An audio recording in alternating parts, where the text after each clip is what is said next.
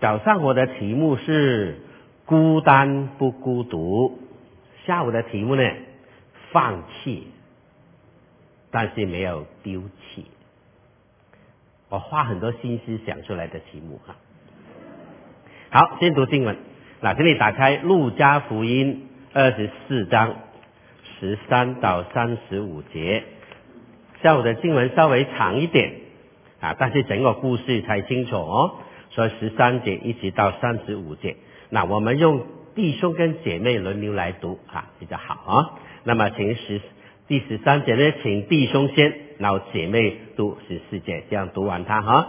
十三节，请正当那日，门徒中有两个人往一个村子去，这村子名叫以马五斯，离耶路撒冷约有二十五里。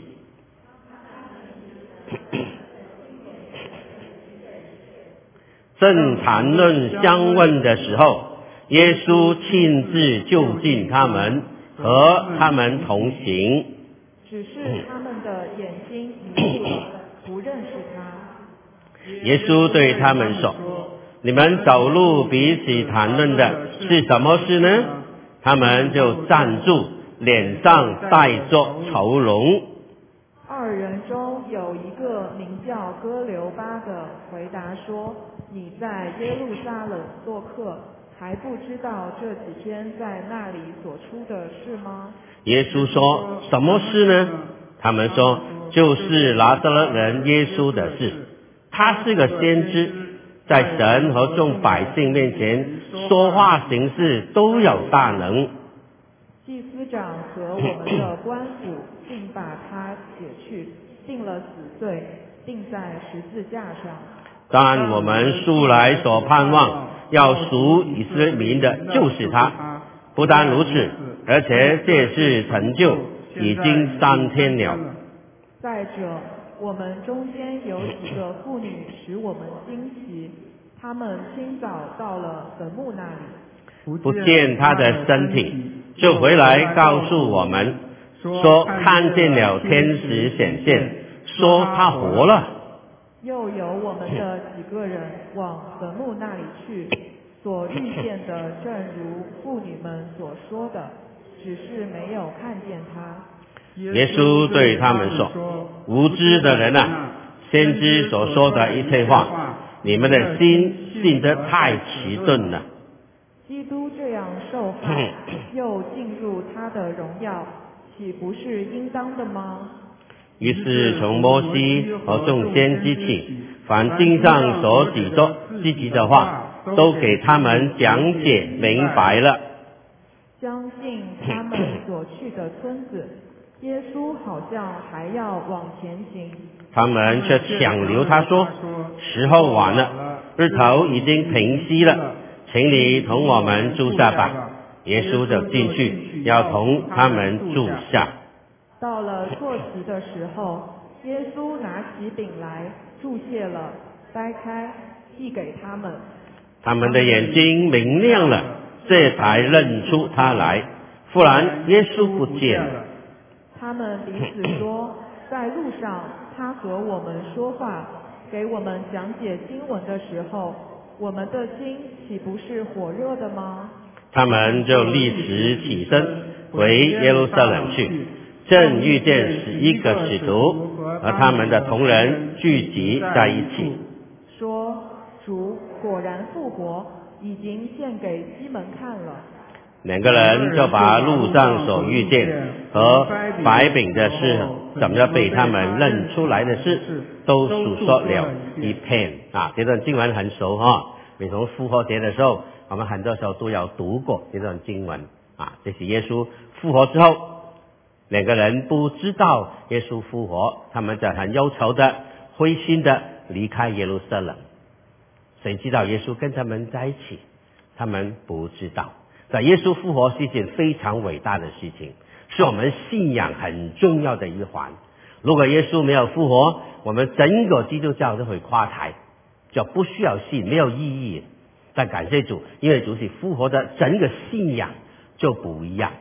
我以前我以前常常问，我问错了以前，我问问哪些刚刚信主还是信主信在糊涂的人，我在问你们信不信耶稣复活啊？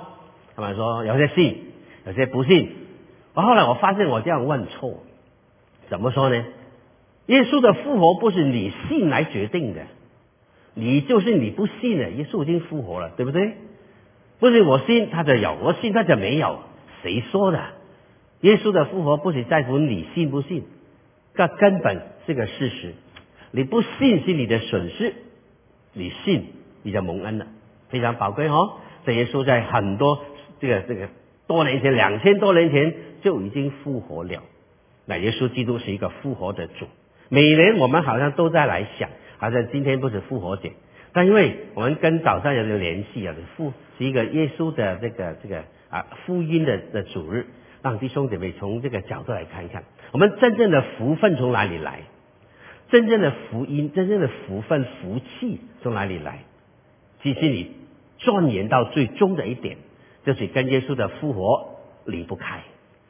我们基督徒蒙恩蒙福，不是信耶稣让你上天堂，信耶稣让你做事凡事都顺利、身体健康，要要什么有什么，不是这样的。最重要的。我们对耶稣基督有个非常亲切、真实的一个关系，这个就够了。像弟兄姐妹，因着这个关系，你我的生命就不一样。但是可惜，今天新闻告诉我们，这两个门徒他们灰心了，他们放弃了，离开耶路撒冷，去以马五斯的这个这个地方去了。那记得，亲爱的弟兄姐妹，你虽然会放弃，但是耶稣。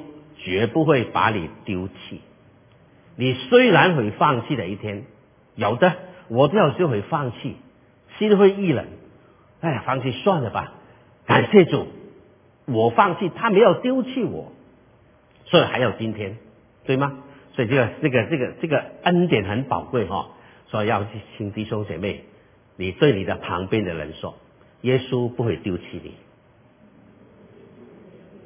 嗯。有没有反应啊？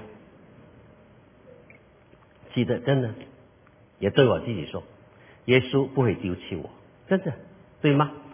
耶稣没有丢弃这两个人，他们虽然灰心了，走了，离开了，他想不到，这两个人走路的时候，竟然有第三节，还是第三节出现，跟他们在一起，跟他们谈话，所以这段话可以说，复活的耶稣基督跟这两个。灰心的人的对话，怎么帮助他们从一个这样低沉、低沉的低迷的低潮的这个光景当中挽回过来？那，这就这段这段圣经的最重要的信息。我让他分开三个时段来看，三个时段，你你你的讲，你的大我大纲都给你了。所以第一个，当他们灰心的时候。你可能只发现人生充满了太多没有答案的疑问，没有答案，很多的 question，很多的 why，很多不明白，他们充满了不明白，为什么这个样子？这耶稣这么好，为什么给人冤枉，给人钉死？而且有人说他复活了，他们信的不晓得怎么搞，我搞不清楚他们讲什么。灰心，灰心的时候充满了很多没办法，在这整的一大堆的疑问，离开耶路撒冷。那一个充满了疑问的人，最少这段经文里面有记载，他们有三个特征，看看你对了多少。充满了疑问、灰心的时候，最明显的有三个特征。第一个，脸上带着愁容。脸上满脸都是愁容，我们的问题很容易就写在我们的脸上。脸是什么呢？一个人的脸是他心灵状况的写照，你骗不了人的。你如果里面是忧闷沉闷的话，你化了妆，用了很多粉进去都没用的，因为你里面涌溢出来那份那个愁容，对不对？就主怜悯我们。看一看你今天你来崇拜之前有没有照个镜啊？姐妹特别多的，对不起啊，姐妹啊。那我也照照照镜啊，那装扮一下才来嘛，哦，不然你你自己乱七八糟都不知道啊。照镜啊，你看见，我问你，你你照照镜你看见什么？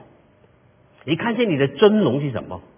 是满面愁容啊，还是满面皱纹？你看看，你带着什么脸来崇拜？你主怜悯我们喽啊！不可能，这人的脸会变的，会变脸。我不知根本分享过以前，以前我们在在世家的时候啊，开始用私家剧的时候，我们有二楼嘛，二楼有个大的窗口对着停车场。有时候我没有讲到的时候，我就有时候经过那边看看弟兄姊妹来哈，很高兴哦啊，一个停车停好了，哇，好多人都慢慢涌来大会。然后再看见一些人呢，一些人下车的时候满脸怒容，不是愁容啊，怒容啊，而且骂骂骂。可能他赶时间啊，看太太要化妆，孩子有很多事情耽搁，影响了迟到，所以下车的时候就嘴巴是在讲话，听不见讲什么，看见他玻璃看着就是在讲话，可能就是埋怨吧，埋怨他们为什么害他快迟到了这样。然后车门关好了，一进礼拜堂门口，哎，他就说：“嘿，牧师，平安平安。”这个脸变得好快的。哦刚才的脸还三角脸呢，进来就圆了，对不对？所以，亲爱的弟兄姐妹，如果你真的来礼拜堂之前有什么不好、不开心的事情，进礼拜堂之前就要拿开眼镜按摩一下，因为这个脸哦，你刚才的脸还在还在脸上。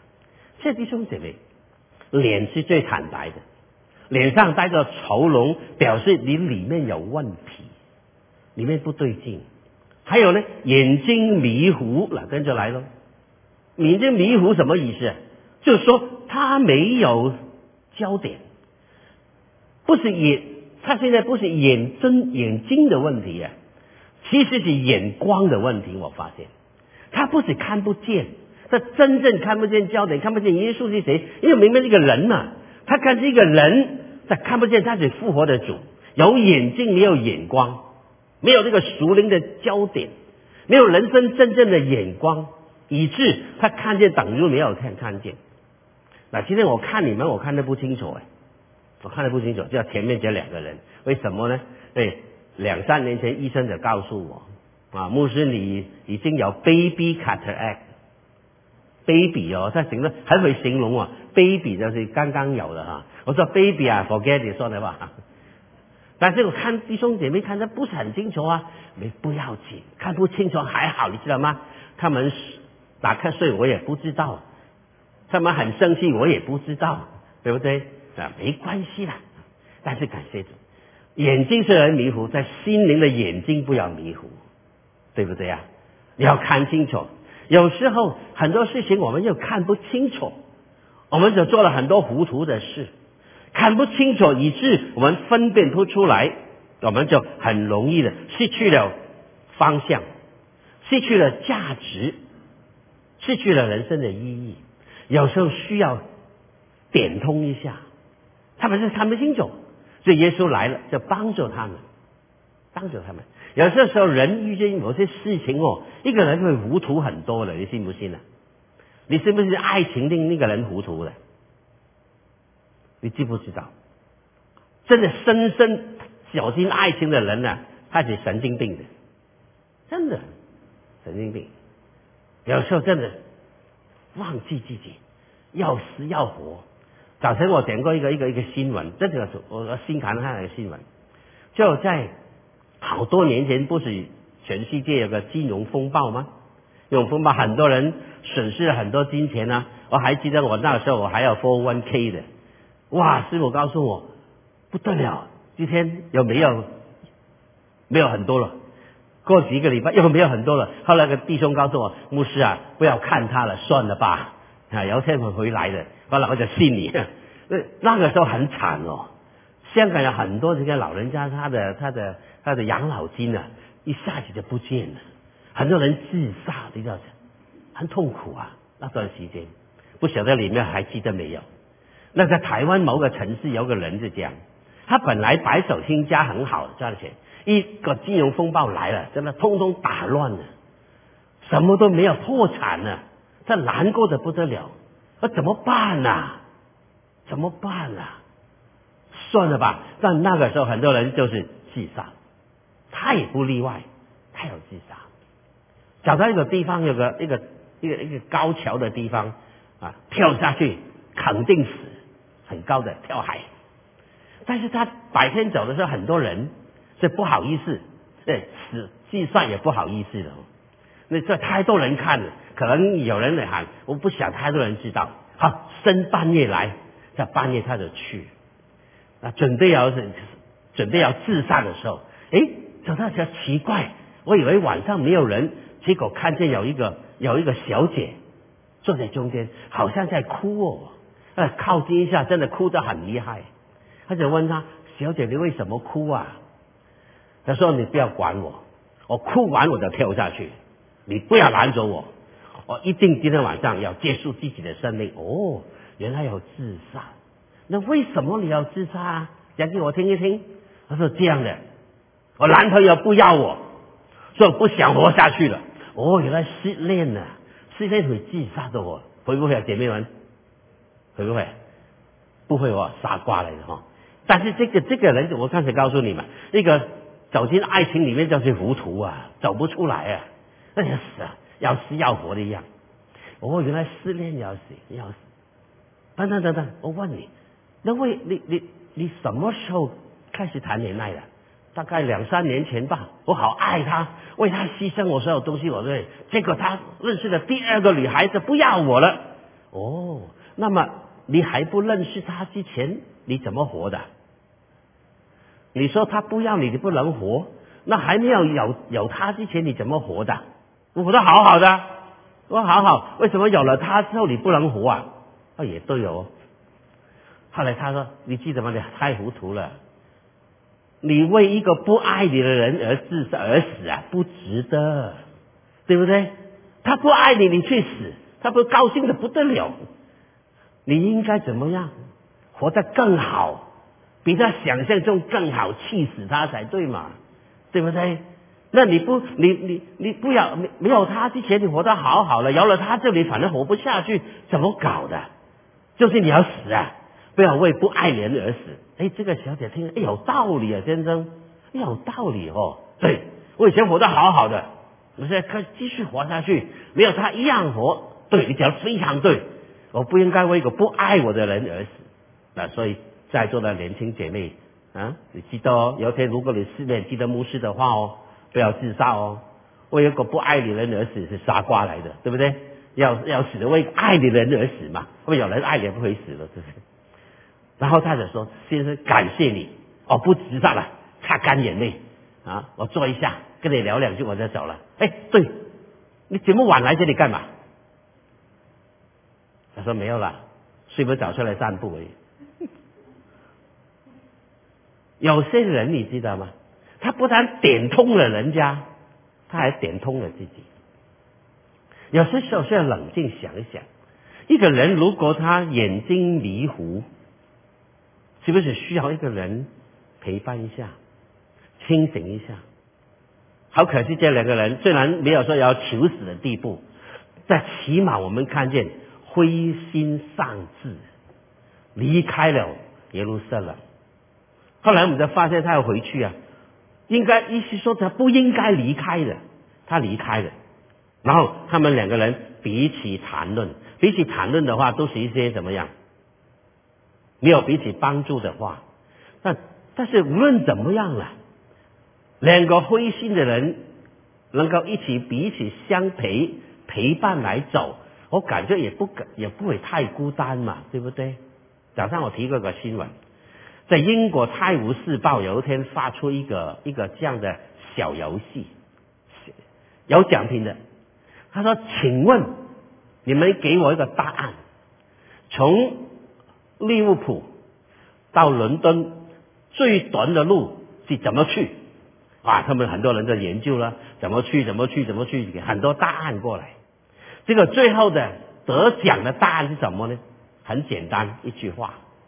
一个好朋友，一个好朋友你能够将最长的路变成最短的路。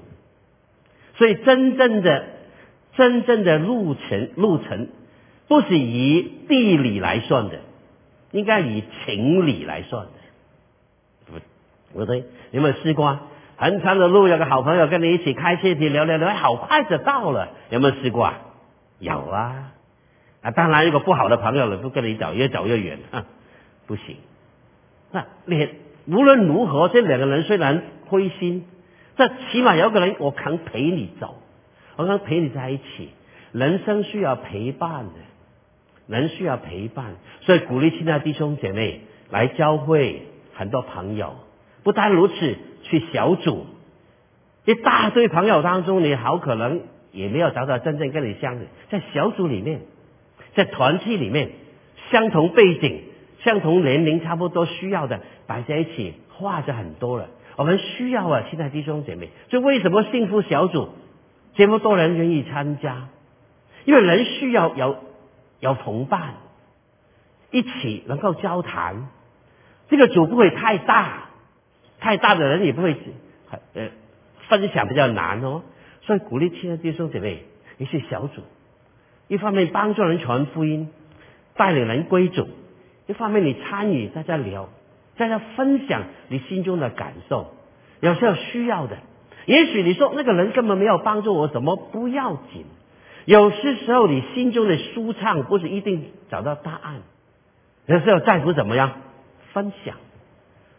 这两个人比起分享比起讲，就走得很快就到了，就多怜悯我们，怜悯需要朋友，弟兄姊妹需要有需要友情。早上我送他们一句话，友情有没有给你们？什么叫友情？当大部分的人关注你飞得高不高的时候，只有少部分的人关心你飞得累不累，这就是友情。听得懂吗？我的广东国语听得懂？再讲一遍：当很多人都关关注你飞得高不高的时候，只有少部分的人关心你。飞得累不累？这就是友情。有些人只关心你，你的业绩怎么样？你的成功怎么样？你赚了多少钱？没有人关心你，你怎么走过来？很多人只关心你，你的股票升了多少？很少人关心你的血压降，你的血压降了多少？很少，对不对？真正的友情怎么样？关心你，不问你的成就怎么样，亲爱的，你累不累？请弟兄姊妹做个小动作，问问你旁边人，问他累不累？累不累？真情的问哦，真情温柔的问，弟兄姐妹，你累不累呀？我早上问过了，很多人点头说很累。家家有本难念的经，好累。对我都会累呀，但是如果有个人一关心你，你感觉这个累减轻很多，长久。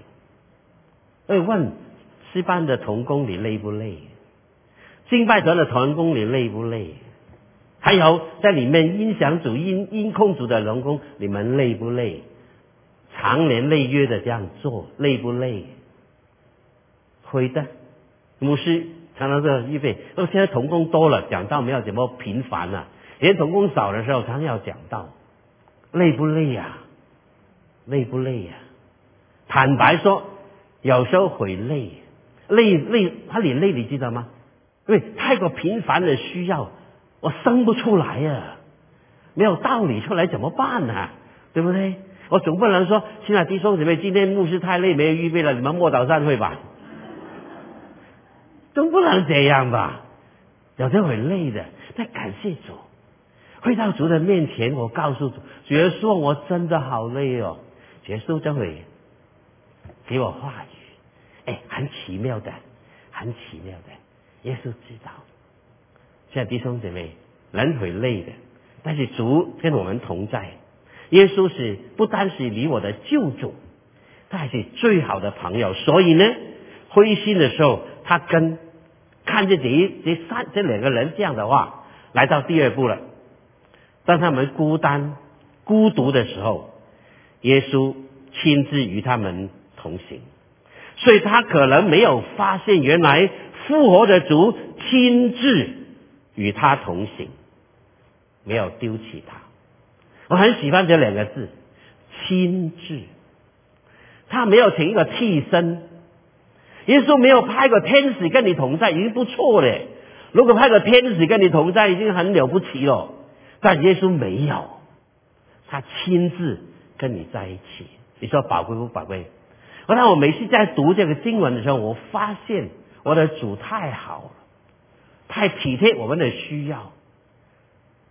特别在彼得前书第二章的讲过，他亲身挂在木头上，担当了我们的罪，记得吗？他被挂在木头上，亲身担当了我的罪。当我灰心失志、软弱的时候，这位复活的主竟然跟我同行，我想不到，没有请个使者过来，没有派个天使过来，他自己本身与我同行，太美了，亲爱的弟兄姐妹。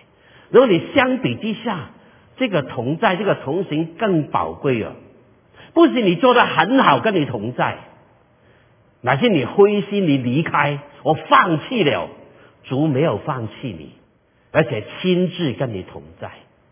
很可惜，他们难过的半条命，连耶稣在旁边都不知道，都不知道，真的好可惜哦。耶稣亲自跟他同在，我们忘记了，在人生遇见悲哀、困难、打击、试炼的时候，耶稣其实没有离开你。我很久没有提过。很有段时间非常流流行的沙滩上的脚印这个诗歌，听过没有？Footprints on the sand。有一年我在加拿大讲讲沙林会的时候，有个教会请我去，刚好英文堂下在讲员，这是这对夫妻写的沙滩上的脚印这对夫妻，我在讲中文，他讲英文。很有意思，我告诉他，你的诗歌对我帮助好。有谁有谁看过这首诗歌？不多哦，已经很很过去很久了，很久没提过了。我提一提给你听。有个人他说，他梦得很好，每天做梦梦见他梦见耶稣跟他一起走，走在沙滩上，很美的光景。有讲。跟耶稣跟他谈话很美，但是他发现很奇怪，当他人生遇见很多困难的时候，他发现沙滩上没有两双脚印，只有一双而已。他就问耶稣：为什么我平凡的时候，一通顺的时候，你跟我一起走，两双脚印，你跟我一起走？那为什么我遇见困难的时候只有一双脚印？你丢下我，你丢下我一个人走，为什么？我不明白。那耶稣告诉他：“孩子，不对呀，孩子不是的，这个脚印不是你的，这个脚印是我的，是你的。那我在哪里啊？我把你抱起来了。哇哦！这首诗歌感动很多人。”后来有人用这这个这首诗啊，写成一首歌，一首 hymn 唱出来，很有意思的歌，你没听过吗？很多人忘记了，啊，这从没听过，我今天再提给你。当你人生感觉最懊恼、最困苦、最难过、最受伤的时候，你以为你只有一双脚印是你的，不是，那双脚印不是你的，是耶稣的，他跟你抱起来。你没力可走，他跟你抱起来，太美了，亲爱的弟兄姐妹，耶稣跟你亲自跟你同在，跟你同行。你还记得但以理三个朋友吗？也不肯拜那个大的金像，乐器一响起，什么人都要跪跪拜，不跪拜把放在火窑里面去烧死。哇，很惨人的这个王。结果这三个朋友他拜独一的真神，对向任何神鬼来拜，什么偶像绝对不拜，尊重神。所以当乐器一起的时候，通通都跪起来拜那个大的祭，这个这个大象。只有这三个人不跪，不拜就是不拜，硬骨头。所以这三个人的命运就是给人放在火窑里面还去烧，而且这个这个王生气的不得了，震怒的不得了，竟然有人违背我的王命，所以吩咐人将火窑里面的火加七倍，加七倍，很强烈的火去烧。结果抬他们去进火窑的人，到送他哪边的时候，送进去的时候，那抬的人已经被烧死了。这三个人就送在里面去，结果他们又被烧死呢。后来有人告诉王说：“王，那三个人没有死哎，还在里面呢。送他去人反而烧死，里面人没有死。他看看看，不止三个人呢，几个人啊？四个人呢？为什么越烧越多人呢？火窑会生人的，四个人呢。原来那个人是人子的人。”好像是没有诞没有造成肉身之前的耶稣，跟他们在里面。其实这个王哦有点糊涂啊！如果真的残忍对待那个人呢，不是将火加七倍，那是慢七倍呀，慢慢 barbecue 啊！但是他太凶了，烧死他！这个我我们的重点是什么？竟然耶稣还没有道成肉身，就已经跟他们在一起在里面。我很喜欢这个故事，而且三个人被出来的时候，头发都没有烧着，衣服没有火燎的味道，太好了。因为主耶稣保守他们，跟他们在一起。啊，我讲这些故事、这些比喻给这些了解。对，没错，我们人生当中很多苦难、很多难过的时候，但是我告诉你，没有世界末日，还有耶稣不甘心丢弃你。与他们同在一起，而且亲自与他们同行。亲自做了什么事呢？最少有四件的事情，耶稣跟他们一起的。第一，与他们同行，与他们同行。不过他们不知道而已，他们并不知道耶稣跟他同行。那这里有个很重要的真理在里面，亲爱的弟兄姐妹，很多时候耶稣跟你同在，你竟然不知道。有时候难过到我们想不到主会同在的，有时候想到我们将难处放得很大，大到一个地步，我们想主耶稣已经不跟我在一起。亲爱的弟兄姐妹，主耶稣跟你同在，不在乎你知道不知道，清楚吗？耶稣跟你的同在不在乎，因为你有没有知道他就在你身边，他根本在你在一起。我问弟兄姐妹：今天耶稣有没有跟我们在一起？有的，凭信心我知道，奉两三个人奉主的名，神就在我们当中。耶稣与我们同在，不是以你的知道来决定，不是，他们并不知道耶稣就在他们身边。有没有可能是难处难到太大，我们信不过主，竟然会跟你同在？有的，我有时候我都会。好像主不理睬我，主不听我祷告，我孤单一个人面对难处。其实主耶稣跟你一起，跟你一起，就是怜悯我们。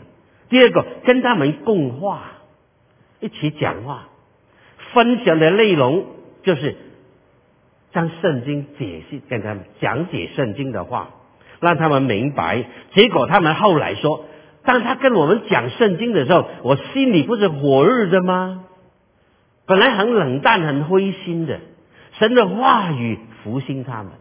那亲爱的弟兄姊妹，记得一句很宝贵的话：我们灵命的复兴，从低谷爬升起来，没有别的捷径可走，回到神的话，只有神的话让你重新得力，只有神的话叫你摆回正路，叫你神的话叫你重新恢复信心。我的信心恢复，不是因为某某人讲一声激动我的话，不是，而是神的话带着能力，很宝贵哦。当耶稣解释的话，他就清楚了。还有与你同伴，虽然日头已经平息了，他还是继续跟你在一起，无论白天与黑夜，耶稣同在，不受难走，不受影响。上午堂跟你同在，下午堂有没有跟你同在？虽然我们人数不多，但是有没有减少耶稣同在？我再问你一个问题：如果晚上有晚堂同不同在？你来不来？想过啊？但是如果真的有晚堂，耶稣一定跟你同在，对不对啊？不受日头白天黑夜影响，不受影响。要记得，信心就是这样，不是因为你大的信心，不是，乃是因为他是可信的，他是可信的，所以他影响你的信心，不是你的信心就影响他。记得上午堂第一堂崇拜的时候，我讲的这个道，嗯，是信心的对象决定你信心的价值，是他决定你，所以不管你知不知道，他都跟你在一起。白天黑夜没有改变，还要跟你分享，这才认出他来。这里说，跟他分享的时候，讲话的时候，特别是薄饼、掰饼还是薄饼，你们懂？掰饼、薄饼，就认出他来，好像两个字都有读哦。我看字典，掰饼，它旁边有个敬拜的拜，要读作掰饼。我问人人说是薄饼，算了吧，你知道我讲什么就好。就拿起饼来，嘟，开始吃。那他们当时也是如此啊。跟他一起掰饼的时候，他们就认出耶稣来了。现在弟兄姊妹，这是一个很宝贵的教导啊。圣餐最重要的目的是什么啊？认出他来。圣餐让我们的目光回到主的面前。我们给世界太多繁荣世界的东西，夺去了我们的眼光。以致我们对主的认识不清不楚，信心就模糊了。每次走圣餐的时候，你不要轻轻佛佛的过去，好好认真来纪念主。虽然时间短短，让我们这座圣餐，让我们的这个认出主来，主耶稣就在我们当中。圣餐最主要的目的就认出主，纪念他。我们走了一个月，在世界很多很多的东西。可能夺去了我们很多的目光，影响我们灵命的成长，以及我们看其他东西比主看的更多。但现在看主的本身，认出他来，这是非常美的一个一个一个重点。耶稣还开他们的心窍，他们就明白圣经。就主怜悯我们今天小圣餐，虽然短短的时间，求主帮助你，帮助我。回到主的面前，每一次圣餐对准主，不仅例行公事的吃，不是我啊，找来了，圣已经已经非常疲倦了，很累了，好吃个圣餐让我重新得力。你以为是大力水手那个大力菜啊？吃是的重新得力，不是的，真正是主耶稣的本身，不是那个饼，不是那个杯，不是，是那个饼那个杯帮助我，提醒我。这是耶稣的身体，放在耶稣的身上，重新认出他来，这是非常美的一个地方。最后一点，当他们真的信靠的时候，他才能真正的发现，只有复活的主能够使你的生命被翻转，翻转。求主怜悯我们，复活的主怎么改变他们？最少有四个特点，他们被翻转。人生被翻转，你知道吗？其实这个世界上不缺千里马，到处都有千里马，缺乏是什么？缺乏是薄弱。我的讲讲的对不对？那最懂得马的人就是伯乐，只有伯乐能够将千里马的价值找出来。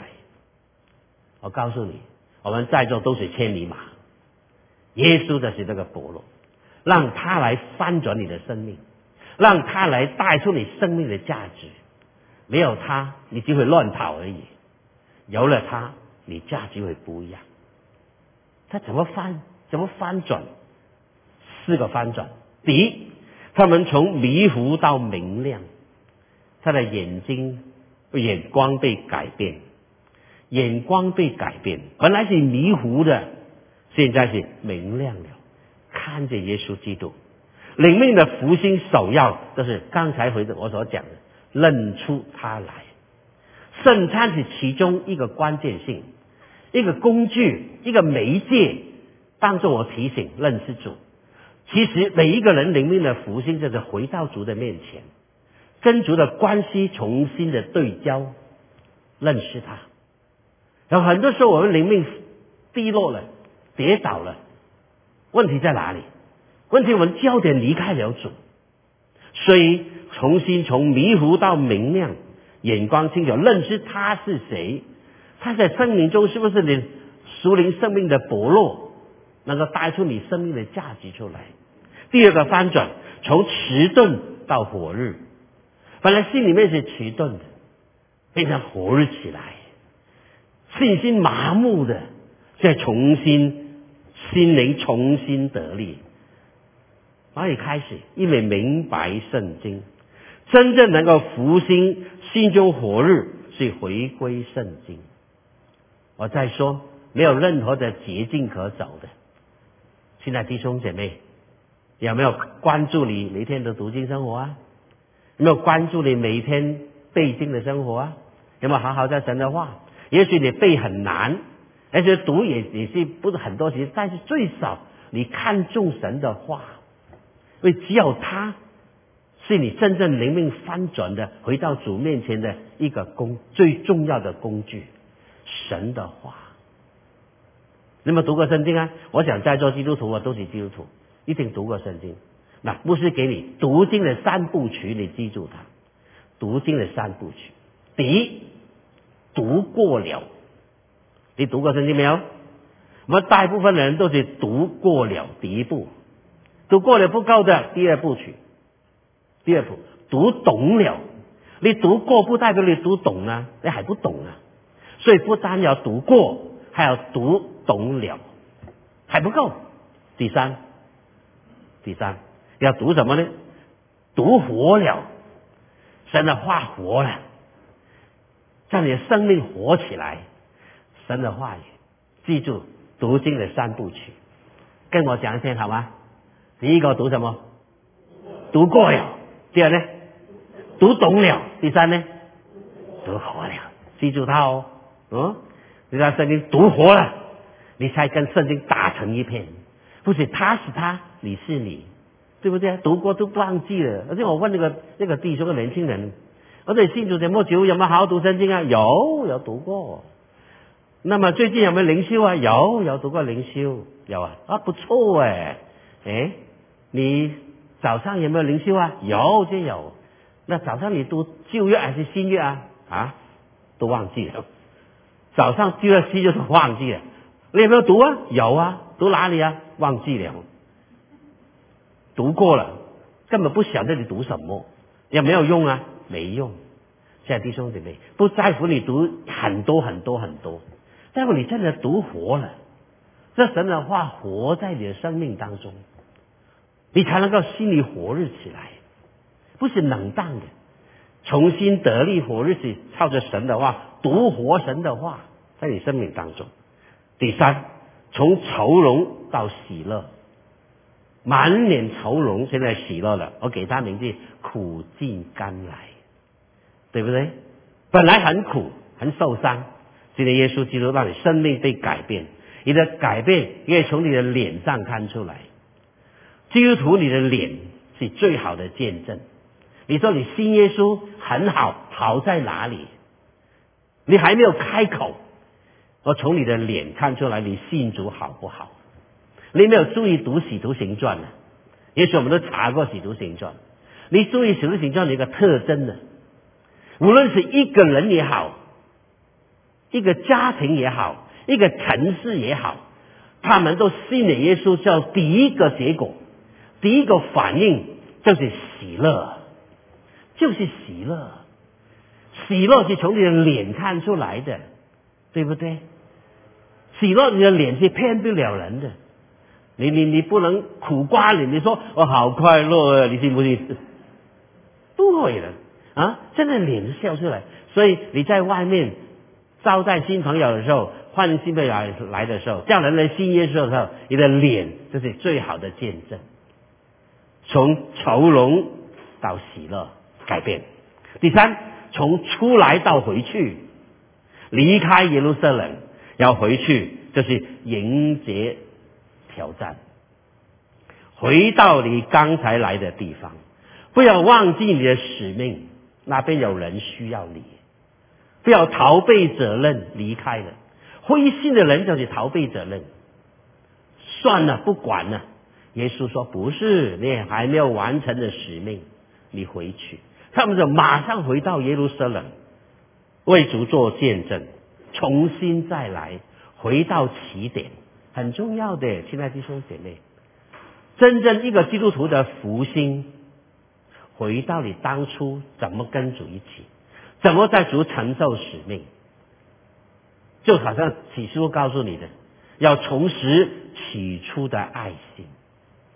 不要忘记你的使命，回到刚才的地方，回到你原来的地方，因为你还有没有完成的工作，有人需要你，求主怜悯我们，求主帮助我们能够回到那个地方，哪边有童工，有人需要你，求主帮助。弟兄姐妹，你跟我可能都有难处，有有有有困难遇过，但我告诉你，逃避你永远学不到功课。逃避永远学不到功课，退缩也不会让你成长。这这话我写出来的啊！信仰的路上常常遇见困难和挑战，甚至会令你放弃。但是永远记得，复活的主却不会丢弃你，他也不会让你孤单独行，他要与你同行。借助你生命的经历，能够真正认出他是复活的主。以致你能够重复人生的使命。我们低头祷告，天父，谢谢你透过复活的耶稣带来我们人生最重要的一个提醒。没错，我们人生当中很多时候遇见困难，甚至有时候大到我们要放弃。但主感谢你，你没有丢弃我们，你从来没有主动的丢弃一个属你的人。谢谢恩主。透过人话语再重新唤醒我们，回到你的宝座前，重新认出你来，在我们生命中你的地位是怎么样？不要让世界许多许多不该有的东西抢夺了你在我们心中的位置。认清你是我们人生的主宰，一生与我们同行同在。谢谢恩主，我们会要守圣餐的时候，永远不会忘记。请耶稣，你用你的生命为我们献上。我们还没有认识你之前，你就已经爱我们，为我们钉死在十字架上面，为我们流出你宝贵的血。今天我们再回到你的面前，透过这个有形的饼与杯，提醒我们，我们跟你的关系到底今天落到怎么样的地步？就拿开我们一切拦阻我们、影响我们眼光的事物。我们单单的回到你的面前，认清你在我们心中的宝座，认清我们心中的那个价值。谢谢恩主，我们在一起为着饼，为着杯，献上满心的感谢。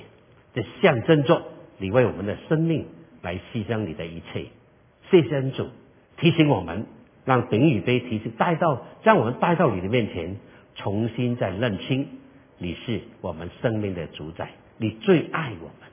谢谢恩主，听我们祷告，祈求感谢，奉耶稣基督的圣名，阿门。